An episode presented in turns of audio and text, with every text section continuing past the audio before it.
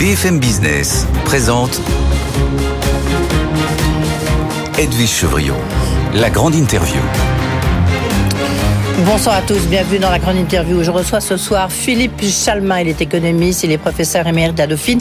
Il est le président de Cyclope. Cyclope, vous le savez, c'est ce fameux rapport annuel qui existe depuis 1986 et qui euh, donne l'état et les perspectives sur les matières premières. On y reviendra largement. Bonsoir Philippe Chalmin. Bonsoir. Merci d'être avec nous. Et puis pendant dix ans, vous venez de rendre votre casquette, si j'ose dire, mais vous avez été président de l'Observatoire de la formation des prix et des marges des produits alimentaires. C'est dire si votre point de vue est très intéressant. On va essayer de comprendre avec vous qu'est-ce qui se passe. Est-ce que la colère des agriculteurs, à vos yeux, vous qui avez travaillé justement sur la question de prix, des marges, est-ce que la colère des agriculteurs est justifiée Disons que dans la colère des agriculteurs, il y a certes une composante revenu elle n'est paradoxalement pas si essentielle que cela, puisque une partie du revenu des agriculteurs dépend euh, des prix agricoles, et les prix agricoles, contrairement à ce que l'on peut penser, ce sont pas des prix justes ni injustes, ce sont des prix de marché, sur des marchés européens, mais sur des marchés mondiaux aussi. Alors il se trouve qu'actuellement, la conjoncture serait plutôt bonne pour le porc, euh, relativement bonne pour la viande bovine, mais on est toujours loin de couvrir la réalité des coûts de production, moyenne pour le lait, moyenne basse pour les céréales, etc. Mais en fait, ça n'est pas l'essentiel. L'essentiel dans ce finalement euh, ce euh, ce feu qui prend un petit peu partout, c'est un ras-le-bol généralisé. Le ras-le-bol sur les normes et les réglementations, sur l'application de plus en plus tatillonne dans lequel un agriculteur se trouve coincé entre le code rural, le code forestier, le code environnemental, tout ce que vous voudrez, et un ras-le-bol vis-à-vis de l'agri-bashing euh, que l'on fait souvent d'ailleurs, non point sur vos plateaux mais sur nombre d'autres plateaux. Oui, on, va revenir là-dessus. Je voudrais quand même rester un instant sur les prix. Parce qu'en plus, il y, a, vraiment un peu, on est un peu schizophrène, nous les Français, parce qu'on parle beaucoup de prix bas. Les négociations euh, commerciales de la grande distribution doivent s'arrêter le 31 janvier. Et on est quand même, plus qu'ailleurs, du reste, dans une course au prix bas. Et on voit le succès notamment d'un Michel-Edouard Leclerc, ou du moins d'un des centres Leclerc, euh, qui ont presque 25% de part de de marché, parce que ils sont excellents sur les prix bas. Alors, il y a 35% des Français, sondage qui vient de tomber de BFM TV des Labs, qui disent qu'ils sont prêts à payer plus cher. Donc c'est 35%, mais vous en avez 53%, donc plus de la moitié, qui disent qu'ils ne peuvent pas financièrement. Oui, mais de toute façon, c'est un faux débat. Puisque bah, c'est le débat quand même, euh, non, Philippe Non, parce que les prix agricoles sont des prix qui ne sont pas déterminés.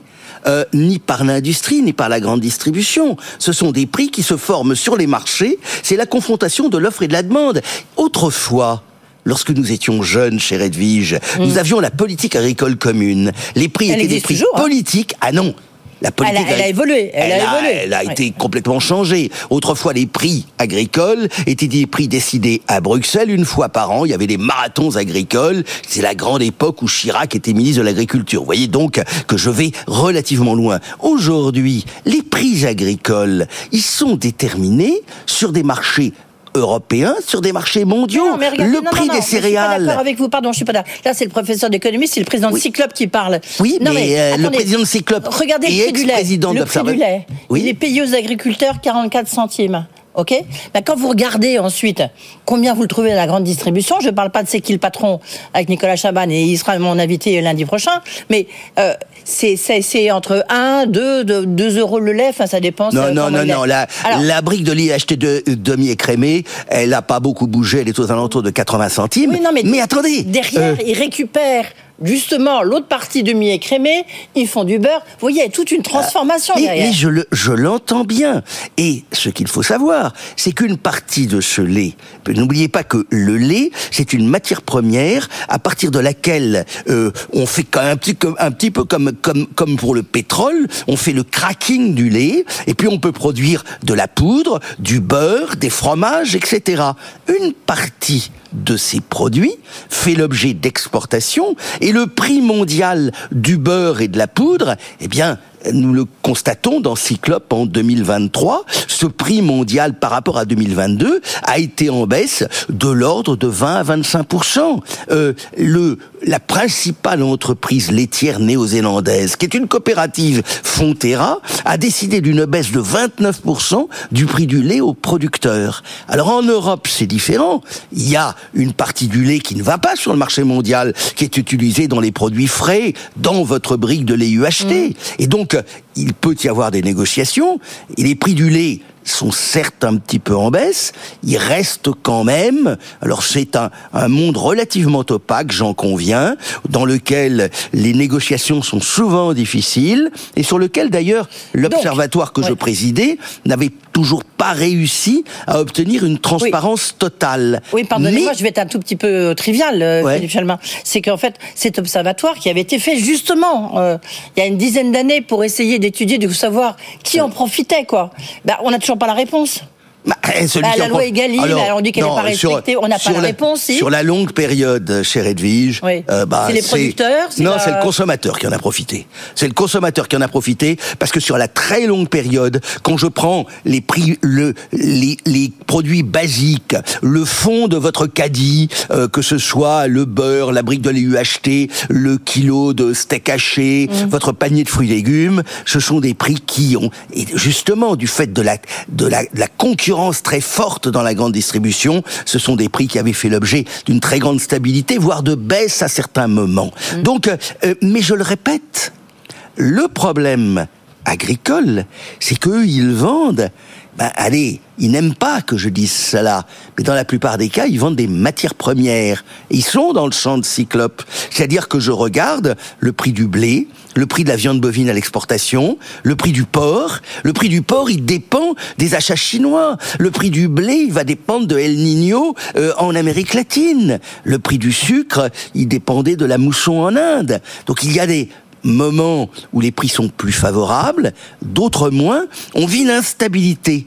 Et par contre, la compensation que l'on donne aux agriculteurs, cette compensation, c'est là où l'on retrouve les normes, les règles, les réglementations, avec cette capacité extraordinaire de la France, de notre génie bureaucratique, de compliquer encore un peu plus l'opacité bruxelloise. Oui. Ben, justement, il y en a euh, deux tiers des Français qui estiment que les agriculteurs doivent respecter trop de normes et ah ben, de réglementations. Et trois Français sur quatre considèrent que l'Union européenne est un handicap pour les agriculteurs. Donc ça va dans votre non, sens. Non, alors l'Union ah, bah, européenne n'est pas... C'est un sondage oui, qui vient, il est tout frais, il vient de sortir ce soir. C'est l'image. L'Union européenne n'est pas un handicap pour les agriculteurs, au contraire, mm. ça donne un marché relativement large, que par contre, en France, on a eu une tendance à faire de la surinterprétation, que les agriculteurs français aient fonctionné avec beaucoup plus euh, de, de, limites et même de boulets euh, que leurs confrères européens et notamment allemands, c'est clair. Je vous donnerai un exemple. Mm. La France est maintenant le seul pays européen, ou l'un des seuls, où le glyphosate est interdit, alors qu'il est autorisé dans, euh, il a été autorisé l'année dernière par la Commission. Tout n'est pas mauvais venant de Bruxelles. C'est vrai que on a eu en France une tendance à faire de la surinterprétation et puis à complexifier parce que, euh, euh, allez, je vais être un petit peu méchant, nous avons eu pendant longtemps en France des vers beaucoup plus bornés que les vers allemands. Du coup, maintenant, on a des gilets verts. Justement, c'est intéressant de voir que les, Français soutiennent massivement les agriculteurs à hauteur de 87%. Euh, à supposer que vous soyez encore le président de cet observatoire, oh, vous êtes quelqu'un de très écouté, justement, sur l'évolution des matières premières, euh, Philippe Chalmin ce serait quoi vos solutions? Si vous avez deux solutions, trois solutions à apporter à Gabriel Attal, qui se prononcera euh, incessamment sous peu, du moins on l'espère. Bah, euh, honnêtement, euh, je pense que le prince ne peut pas toucher les écrouelles et, guérir. Donc... Oh, bien entendu qu'il faut aller, et je crois que Marc Fesneau a retiré son projet de loi pour essayer de la muscler un peu, mais la simplification, ça fait des années que j'en entends parler, c'est un changement de mentalité Et ça prendra du temps, il faut y aller, mais incontestablement, c'est une œuvre de longue haleine parce qu'il faut changer les mentalités de circuits administratifs. J'ai été pendant longtemps quand même un modeste fonctionnaire de euh, l'État soviétique par excellence, qui est le ministère de l'Éducation nationale. Je peux vous dire que les mentalités, elles ont difficile à évoluer. Les prix, il ne peut plus les faire.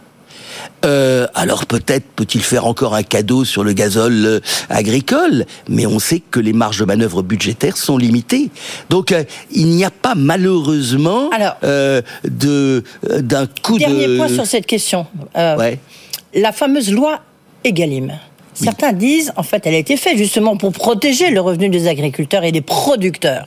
Certains disent, elle n'est pas respectée. Euh, elle ne sert à rien, vous disent d'un côté euh, des Michel-Édouard Leclerc, et d'autres vous disent, elle sert à quelque chose, mais à condition qu'elle soit euh, respectée. Et du reste, Bruno Le Maire va envoyer des inspecteurs pour voir si elle est respectée. À votre avis, cette loi Egalim, c'est un bouclier ou pas pour les agriculteurs et mais les producteurs? non, mais non? Ah bah la loi Egalim, elle allait dans le sens de plus de transparence. Elle allait dans le sens d'essayer d'éviter cette absence totale. Non, je ne sais pas. Mais le prix juste, c'est quoi? Moi, je suis sur un marché, à un moment donné, un prix, et il est l'équilibre entre une offre et une demande. Prenons un produit le porc, la viande porcine. Mmh. Alors actuellement, le prix du porc est élevé. L'année dernière, euh, le bilan de Cyclope, le prix du porc sur le marché européen, il a été en hausse à peu près de 25%, moyenne 2023 par rapport à 2022. Donc une situation relativement positive. Euh, euh, le prix du porc est resté longtemps au-dessus de 2 euros le kilo carcasse, alors que j'ai souvenance qu'il y a 3-4 ans même, on était à peine au-dessus d'un euro. Donc nous sommes sur des marchés naturellement instables, un prix juste, je comprends bien la demande. Simplement, je ne sais pas comment cela peut fonctionner dans le cadre actuel des marchés agricoles européens. On a voulu, par libéralisme aveugle, tout supprimer, tout euh, finalement euh, libéraliser. libéraliser, eh ben on en paie un petit peu les conséquences, sachant que les finalement, les protections que l'on offrait au travail des compensations environnementales et autres, c'est sur ces compensations environnementales que l'on retrouve toute la complexité administrative que nous évoquions plus tôt. Alors, un mot justement sur Cyclope, parce que hier, vous avez euh, présenté le bilan 2023, vos prévisions 2024. Le Cyclope lui-même, ce pavé euh, qu'on attend, parce qu'il y a tout dedans, euh, en ce qui concerne les matières premières, ça sera présenté en mai, le 14 mai, je crois, de mémoire ce qu'on peut dire, c'est qu'en 2023, les prix mondiaux, les prix de marché des matières premières ont baissé de 14%. Mais il y a des hauts et il y a des bas. En moyenne. Oui. En moyenne, et on peut même dire que 2023 a été marqué par l'éclatement d'un certain nombre de bulles nées en 21-22. Euh, les bulles les plus extraordinaires, c'était par exemple les taux de fret maritime sur les conteneurs, c'était le gaz naturel en Europe. Euh, n'oubliez pas qu'au plus haut, on a été à à 300 euros le mégawattheure, on est aujourd'hui à 30 euros le mégawattheure. Hein. Vous voyez à peu près le genre de chute qu'on a pu connaître. Ça a été aussi donc l'électricité en Europe. On peut mentionner dans les métaux des métaux électriques dont on aurait pu penser. Ben oui, justement, ces matériaux critiques. Alors, c'est bah pas électrique, les matériaux critiques. Est-ce que ça y est, ils sont enfin en baisse? Ah bah ils sont plus qu'en baisse. Euh, le prix du lithium, si je prends, là je vous parlais de moyenne. En moyenne, le lithium en 2023, il a perdu 54%. Mais si je prends les extrêmes, la baisse est de 80% pour le lithium. Elle est euh, à peu près de 50% pour le cobalt. Elle est de 30% pour le nickel. Bah, tout simplement, mais là aussi, parce qu'on a eu des surcapacités, parce que la demande anticipée de l'industrie des batteries, elle va venir mais pour l'instant, elle ne s'est pas suffisamment concrétisée.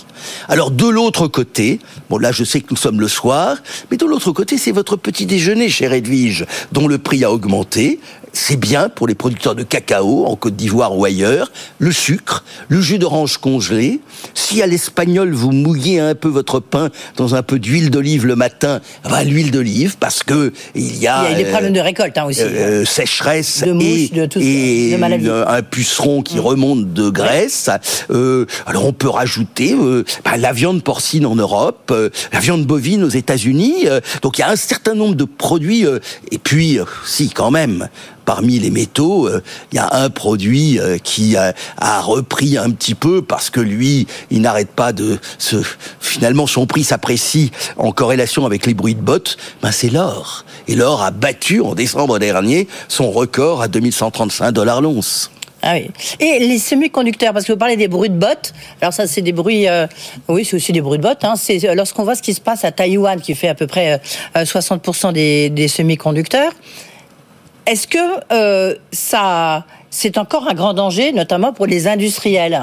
Alors, euh, les semi-conducteurs, c'est autre chose. Oui, je sais euh, bien, je sais il Y a, alors, est-ce que c'est une commodité, une matière première? Oui et non. Euh, ce qui est clair, c'est que la demande pour les semi-conducteurs a permis, par exemple, à un métal comme l'étain, vous voyez, les, les soudures pour faire les semi-conducteurs, c'est des soudures à base d'étain. Et autant l'étain était un métal qu'on n'utilisait plus du tout parce qu'on en faisait du fer blanc et on faisait des boîtes de conserve et on utilise de moins en moins de boîtes de conserve, eh bien l'étain a retrouvé une nouvelle jeunesse. Euh, on a quand même des tensions, on a des goulots d'étranglement comme on en aura probablement demain sur les métaux critiques. Non, s'il y a un métal sur lequel je pense, et qui est celui qui s'est le mieux comporté, tout en étant légèrement négatif en 2023, mais c'est le seul produit sur lequel je serais vraiment franchement haussier sur 2024, et bien au-delà d'ailleurs, c'est le cuivre. Parce que le cuivre, il est incontournable. Mm. Vous en avez besoin euh, dans l'électricité, dans le bâtiment. Vous en avez besoin, bien entendu, dans la transition énergétique. Et celui-là, pour l'instant, et je pense pour longtemps, il est à peu près insubstituable. Autant, vous savez pas de quoi seront faites les batteries dans 20 ans, euh, il n'y aura peut-être plus, euh, on aura peut-être plus besoin de lithium ou de cobalt, etc. Les produits sont tous un peu interchangeables. Le cas euh, du, du cuivre, c'est probablement le produit, et c'est le seul produit sur lequel nous sommes franchement haussiers pour 2024, avec normalement, vous avez dit, moins 14% euh, sur l'indice Cyclope en 2023. Pour, 2024, en tenant compte, je dirais, de, de l'acquis des, des prix en début 2024, euh, nous serions en moyenne 2024 à moins 6% par rapport à la moyenne 2023. Ouais. La crise est derrière nous quand même, la crise des matières premières. Pour l'instant, la crise est derrière nous, mais n'oubliez pas que tous les exercices de prévision se font en prenant un premier parapluie géopolitique, un deuxième parapluie, climatique qui n'est pas négligeable, année d'El Niño, et puis même un parapluie sanitaire, puisqu'au fond, c'est la crise, ce sont des petites crises sanitaires qui ont déclenché l'éruption agricole dont nous parlions plus tôt.